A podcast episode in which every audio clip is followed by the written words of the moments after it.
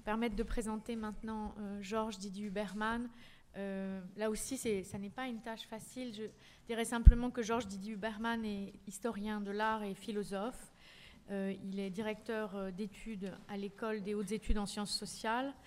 Euh, après des études de philosophie et d'histoire de l'art, un doctorat de sociologie et de sémiologie des arts et des littératures qu'il a obtenu à l'école des hautes études en sciences sociales sous la direction de Louis Marin en 1981. Georges Didier Huberman a enseigné à l'Université de Paris 7 avant d'être élu à l'EHESS comme directeur d'études. Il a été lui aussi professeur invité dans de très nombreuses universités étrangères, euh, à Johns Hopkins aux États-Unis, à Northwestern, euh, à Berkeley en Californie, euh, à l'Université hébraïque de Jérusalem, et j'en passe, à Berlin, à Venise, à Bâle. Il a été également chercheur invité dans de nombreuses institutions comme l'École française de Rome. Georges Didier Huberman a également été commissaire d'un certain nombre d'expositions. je noterai l'empreinte pour le Centre Pompidou en 97 en collaboration avec Didier Semin, Fable du lieu pour le Frénois, Studio national des arts contemporains à Tourcoing en 2001, Atlas au Museo Nacional Centro de Arte Reina Sofia à Madrid en 2010 et, plus récemment euh, Soulèvement au Jeu de Paume à Paris euh, en 2016 et 2017. Euh, Georges Duberman a obtenu de nombreuses distinctions et de nombreux prix, dont le prix Théodore Adorno, qu'il a obtenu en 2015. il est l'auteur, encore une fois, d'une cinquantaine d'ouvrages. En relisant la, en, reparcourant la liste de ses publications, je me suis aperçue qu'elle commençait tout de même par Invention de l'hystérie, je n'avais pas complètement oublié, Charcot et l'iconographie photographique de la Salpêtrière chez Macula en 82, et hum, que tout au long de son, œuvre, Georges Duberman n'a pas cessé de frayer d'une certaine manière entre, philosophie, hum, art visuel et histoire de l'art. Je citerai simplement les derniers ouvrages parus, euh, notamment Désirer désobéir, ce qui nous soulève, euh, paru chez Minuit en 2019, pour commencer encore un dialogue avec Philippe Roux, en 2019 également, et Éparse, Voyage dans les papiers du ghetto de Varsovie, paru chez Minuit, euh, apparaître chez Minuit en 2020. Merci. Euh, merci beaucoup. eh bien, comme, comme Hélène Sixou, comme Claude Imbert, je suppose, j'ai reçu il y a quelques semaines euh, une lettre de Joseph Cohen et Raphaël Zaguré-Orly avec cette question euh, considérable, disons. Où va la philosophie française? Et c'était la première fois qu'on me posait une telle question, ce qui est bien normal puisque je n'ai fait mon chemin dans aucune institution philosophique française. Alors, quelle drôle de question, en fait. Euh,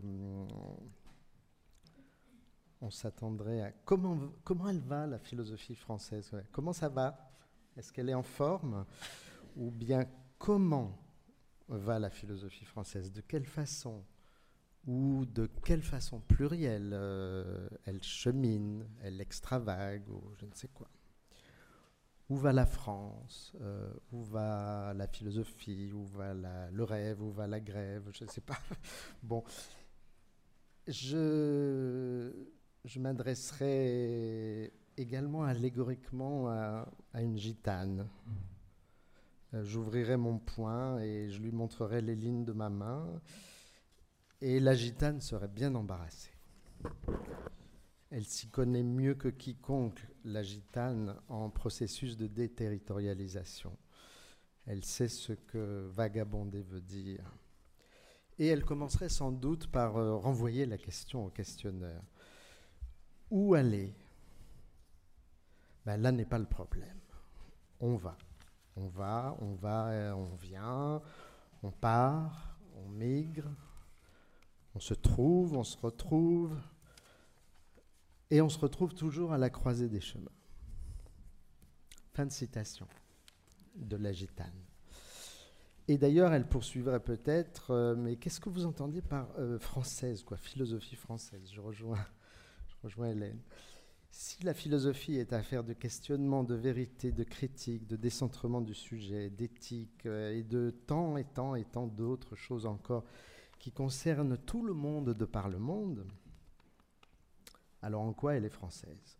Les grands philosophes français, bien sûr, il y en a, mais on voit qu'ils ont d'abord critiqué et décentré leur propre langue, leur belle langue française, en la faisant moduler, je dirais, ou chanter, comme chez Bergson, quelquefois en la faisant grincer, comme chez Bataille, quelquefois en la faisant danser jusqu'au vertige, comme chez Jacques Derrida.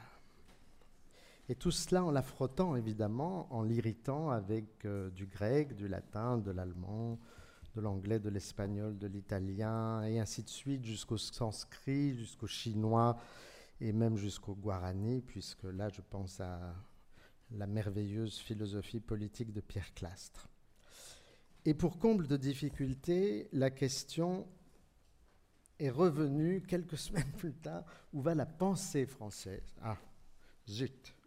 La pensée était-elle dans cette phrase euh, un sous-ensemble moins technique, euh, donc moins précis du domaine dénoté par le mot philosophie, ou alors euh, ça signifiait que il en allait d'une échappée quelconque. Y aurait-il donc des raisons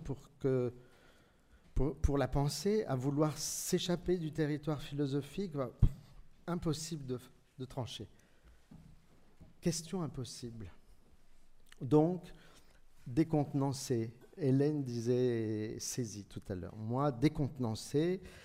Et décontenancé, ce que j'ai fait spontanément, j'ai baissé les yeux quelque part au-dessous de ma table de travail et là, il y a les dictionnaires. Les dictionnaires nous aident souvent et pas seulement pour préciser le sens d'un mot.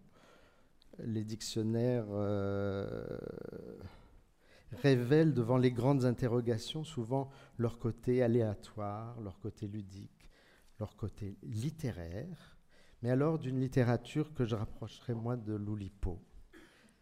Alors, euh, j'avais envie de chercher pour piocher quelques ouvroirs de chemin potentiel pour cette redoutable question. Bon, j'ai laissé le Lalande de côté, j'ai renoncé au dictionnaire étymologique de la langue grecque de Chantraine, j'ai failli recourir une fois de plus à l'inépuisable vocabulaire des institutions européennes indo-européennes de, de Benveniste. Je n'ai pas eu le courage de sortir les volumes de l'encyclopédie philosophique universelle des PUF de leur gros emboîtage cartonné. Finalement, j'ai ouvert, donc, au hasard, ou l'hypo, parce que je venais juste d'en acquérir la nouvelle édition, j'ai ouvert le dictionnaire des intraduisibles, sous la direction de Barbara Cassin. J'ouvre, première page, premier mot, abstraction. Ah, oulala. Heureusement, Claude Imbert est ici pour ce mot. Mais bon, je lis l'article. Je pars de là sans savoir pourquoi, comme si la gitane m'en avait donné le conseil, mystérieux. Je commence l'article. Il est dû à Alain de Libéra, qui commence, lui, par tordre le cou à l'opinion courante, notamment dans l'historiographie anglo-saxonne, selon laquelle le concept occidental d'abstraction pourrait se déduire tout entier des idées platoniciennes. Eh bien, n'en déplaise aux platoniciens d'aujourd'hui, les choses sont plus compliquées, et cela parce que l'abstraction a connu d'emblée, chez Aristote, rappelle-t-il, non pas une acception unilatérale, mais deux modèles bien différents, tous deux légitimes, mais ouvrant devant nous des chemins qui bifurquent, dramatiquement. D'un côté, il y a le modèle, je dirais, familier, idéal de l'abstraction que l'on veut dire euh, mathématique ou géométrique et que dénote le mot aphairesis, lui-même dérivé du verbe aphairestai, qui signifie enlever, supprimer, mettre fin à une action, annuler, abroger, priver, anéantir, soustraire, amputé, etc. D'un autre côté, il y a ce qu'Alain de Libéra nomme l'induction abstractive et qu'Aristote appelait plus simplement épagogué. Épagogué, ça veut dire l'amener, l'acte d'amener ou l'acte de procéder. Euh, seconds analytiques, euh, 2.19 C'est ainsi que la sensation vient de ce que nous appelons le souvenir, et du souvenir plusieurs fois répété d'une même chose vient l'expérience, car une multiplicité numérique de souvenirs constitue une seule expérience, et c'est de l'expérience à son tour que vient le principe de l'art de la science, de l'art en ce qui regarde le devenir, de la science en ce qui regarde l'être. Alain de Libera n'hésite pas à conclure de cette présentation initiale que le conflit entre ces deux modèles, je cite, est une donnée structurelle, une tendance lourde de l'aristotélisme dont les effets se sont fait sentir tout au long du Moyen Âge et bien au-delà. Voici donc que, dans la longue durée, des pensées occidentales, une durée dont je suppose que notre propre futur dépend probablement, puisque ce conflit n'a jamais, que je sache, été réglé. Voici donc que la puissance de la pensée, fierté du philosophe, se révélerait pour n'être pas une compétence unilatérale, mais un cruel dilemme, un dilemme pour la pensée. La puissance de la pensée, c'est le dilemme pour la pensée. Mon avis, c'est ce que voulait dire la gitane à propos de sa croisée des chemins. Alors ne se trouve-t-on pas en effet à chacun de nos pas de pensée devant ce choix difficile? Est-ce qu'on va abstraire par soustraction, voire par suppression de toute singularité accidentelle, ou bien est-ce qu'on va euh, abstraire par addition, voire par multiplication des singularités, des accidents, des exemples? C'est-à-dire, va-t-on procéder par un geste d'aphairesis ou par un geste d'épagogué il est frappant que juste au-dessous de ces lignes, j'en reste à la page même telle qu'elle est mise en page dans ce dictionnaire des intraduisibles. Juste en dessous, il y a un encadré qui consacre l'entrée du mot build, image, dans cette affaire apparemment si abstraite, et qui plus est à l'orée même de ce dictionnaire philosophique.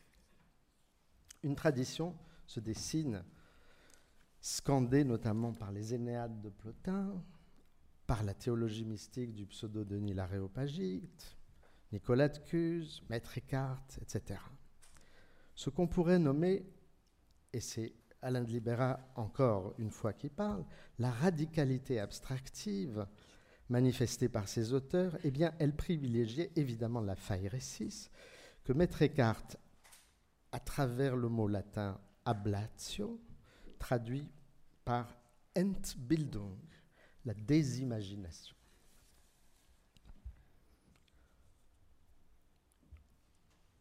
Le processus immanent ou immersif, vous parliez d'immersion, cet amené que désigne le mot épagogué, n'a cependant pas disparu de ce paysage philosophique de longue durée. Simplement, les penseurs se sont trouvés devant la croisée des chemins. Et Alain de Libera la résume, cette croisée des chemins, en disant ceci. Entre la saisie des ressemblances et la neutralisation des traits singularisants non pertinents pour le type, les philosophes n'ont cessé de balancer, certains cherchant entre les deux d'improbables formations de compromis.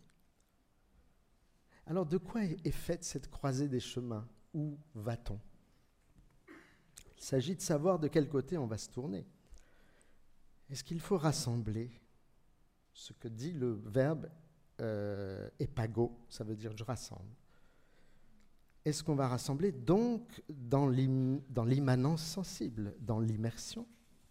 Ou bien faut-il dépouiller les données sensibles de toute singularité afin de viser une intelligibilité aussi pure que possible?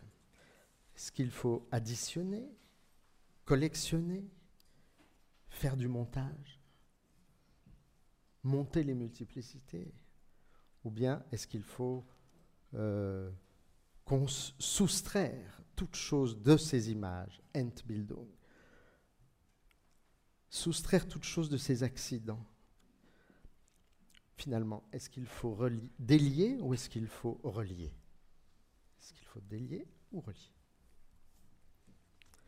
À la question de savoir où va la pensée, Il faudrait donc commencer par répondre que sans cesse elle se voit fatalement amenée, amenée à suspendre son pas, à s'arrêter en chemin, parce qu'ici elle va rencontrer un croisement, là une bifurcation, ailleurs une faille dans la terre, et de toute façon partout des obstacles. Et qu'elle se trouve à chaque fois devant un choix, un choix à effectuer. C'est comme Hercule à la croisée des chemins. Hercule qui écoute les arguments contradictoires de Madame Vice et de Madame Vertu. Où sera le vice? Où sera la vertu dans cette histoire-ci? Le fait que le thème philosophique de la croisée des chemins ait été l'occasion de si nombreuses images à l'époque humaniste, comme l'a montré un livre magistral de Erwin Panofsky, cela n'indique pas seulement que les arts visuels sont capables de mettre en scène une pensée abstraite.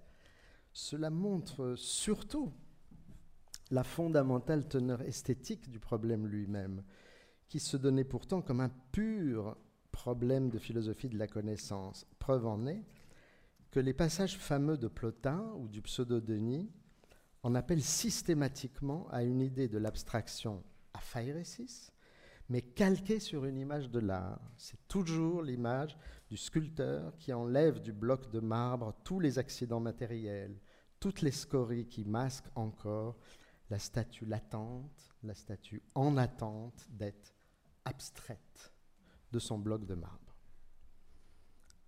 Alors où va la pensée entre épagogé et aphairesis Il pourrait bien être utile de se mettre à l'écoute à nouveau de quelques-uns,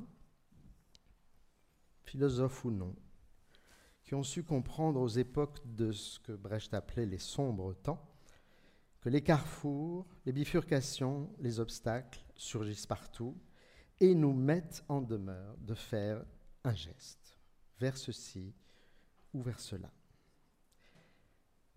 Ces gens-là comprenaient en même temps que l'abstraction philosophique n'est pas séparable du temps paradoxal que délivrent les images. C'est ça que écrivait aussi Kafka. C'est cela que pensait Walter Benjamin par image de pensée contre une Entbildung, une désimagination explicitement revendiquée avec la paternité de Maître Eckhart par Martin Heidegger pour établir l'être du temps, selon donc un mouvement typiquement dionysien, typiquement de théologie négative, typiquement anagogique, mais qui, à mon avis, n'en retombait pas moins dans l'imagerie de la racine, de l'horizon, du chemin de campagne, Benjamin, lui, a proposé une vision de l'origine comme tourbillon et par conséquent une image de la pensée comme carrefour, croisée perpétuelle des chemins. Dans l'une de ses premières notes pour le livre des passages, c'est-à-dire entre les années 1927, date d'être et temps, et 1930, date du livre Hercule à la croisée des chemins, Benjamin écrivait Il est d'un intérêt vital de bien percevoir à un moment donné de l'évolution que les idées sont à la croisée des chemins. Scheidewegen, carrefour, et non pas Feldwegen, chemin de campagne. Momentanément arrêté à un carrefour, le migrant, le tzigane, le juif errant, aujourd'hui le syrien, le malien, se voit bien obligé de regarder dans toutes les directions. Alors, où va sa pensée? Eh bien, sa pensée va là où elle est, là où elle va prendre le risque d'aller, là d'où elle vient aussi. Et ailleurs encore, là où ce n'était pas prévu. La pensée extravague ou vagabonde, elle, extravague de relier et de relire. Relier, relire. Lien retissé, relecture sans fin. Il faudrait par exemple aujourd'hui, puisqu'on euh, s'interroge sur un futur, il serait bon de relire Ernst Bloch. On ne le lit plus beaucoup aujourd'hui, bien qu'il ait marqué des philosophes français importants tels que Emmanuel Lévinas ou Michel Foucault. Relire Bloch pour la raison tout simple déjà qu'il complétait les images de pensée de son camarade Benjamin parce qu'il appelait les images de désir, les Wunschbilder de cette espérance politique que nous cherchons constamment à retrouver, à reformuler aujourd'hui. On s'aperçoit d'ailleurs, avec quelques joies oulipiennes à nouveau, que l'ouvroir rameau philosophique du dictionnaire des intraduisibles réserve son tout dernier article. Bon, le premier c'est abstraction et le tout dernier c'est Wunsch. Wunsch, le désir. C'est un mot qui nous parle du suspens, où nous tiennent les bifurcations du chemin. Le suspens lui-même, depuis lequel notre imagination devra bien se mettre en branle. Mise en mouvement, mise en mouvement, eh ben, pour remettre en jeu tout le jeu de la pensée.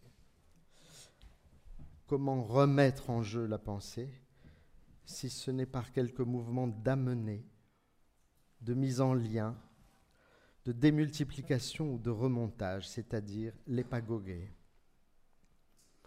Comment donc s'amène la pensée?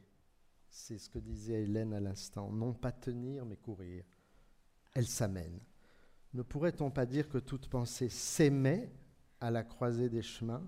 Dans le geste qu'elle produit d'émettre son coup de dé, le coup de dé de ses images, de ses désirs informulés, peut-être encore.